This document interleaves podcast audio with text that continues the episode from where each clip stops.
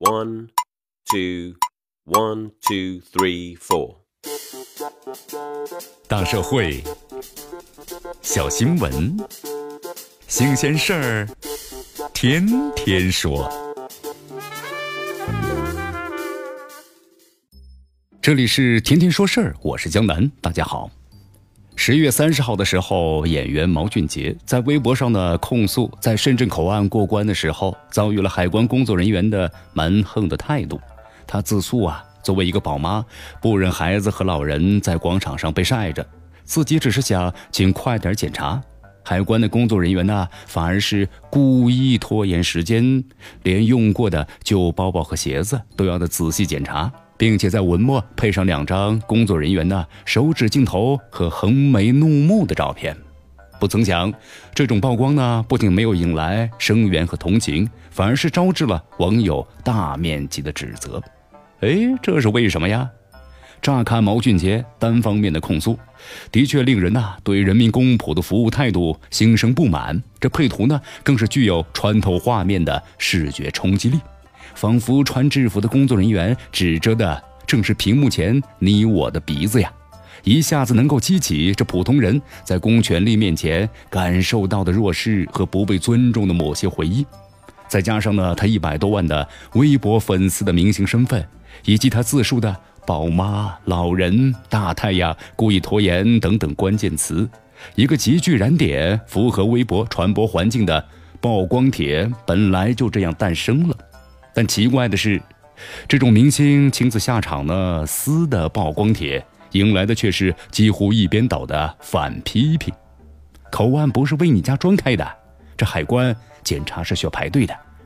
那么该范围呢应该严禁拍照的，你居然拍了放了出来，一丝不苟的检查，恰恰反映出海关恪尽职守。走私物品啊，很多都是藏在这种旧物里的。你看看，这网友们是一片抨击之声啊。海关的检查呀，是一项国家呢行政管理活动，是为了维护国家主权和利益，保护本国经济发展，严禁走私违规入境案件。这公民有配合海关工作人员进行检查的义务，小孩和老人都不是抗拒的理由啊，还是应该将心比心，换位思考。同时，在禁止拍照的区域，就是不能够拍照。那么，公开海关工作人员的照片，这样的行径是否合理合法呢？并且。公民的配合程度呀，确实是影响检查速度的一大要素。这公开报道的案例中有不少的走私人员就故意大闹，不配合检查，最后啊被搜查出了违禁的物品。所以说很难从故意拖延检查时间认定工作人员呐他的行为属于是挟私报复。这事发之后呢，微博上有疑似海关人员的网友表示，这调取监控后发现。对毛俊杰的实际检查时间呢，只有九分钟，包括呢排队全部时间不超过四十分钟。这期间呢，海关人员没有和他发生争执，这样的说法无疑海关方面站了阵脚。但是还是希望深圳海关能够做出正式的回应，堂堂正正的执法也需要呢堂堂正正的澄清，不必怕呢有道理在网上讲不清楚啊。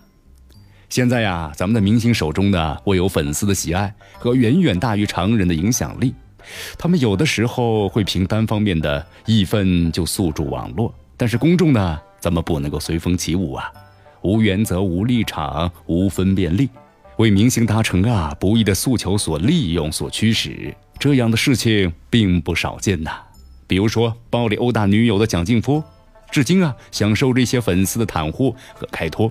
有足够的知识和胆识，指出明星的适当之处，使其能够收到呢正确的价值反馈，从而调整自身的行为，这才是真正的养成式的追星。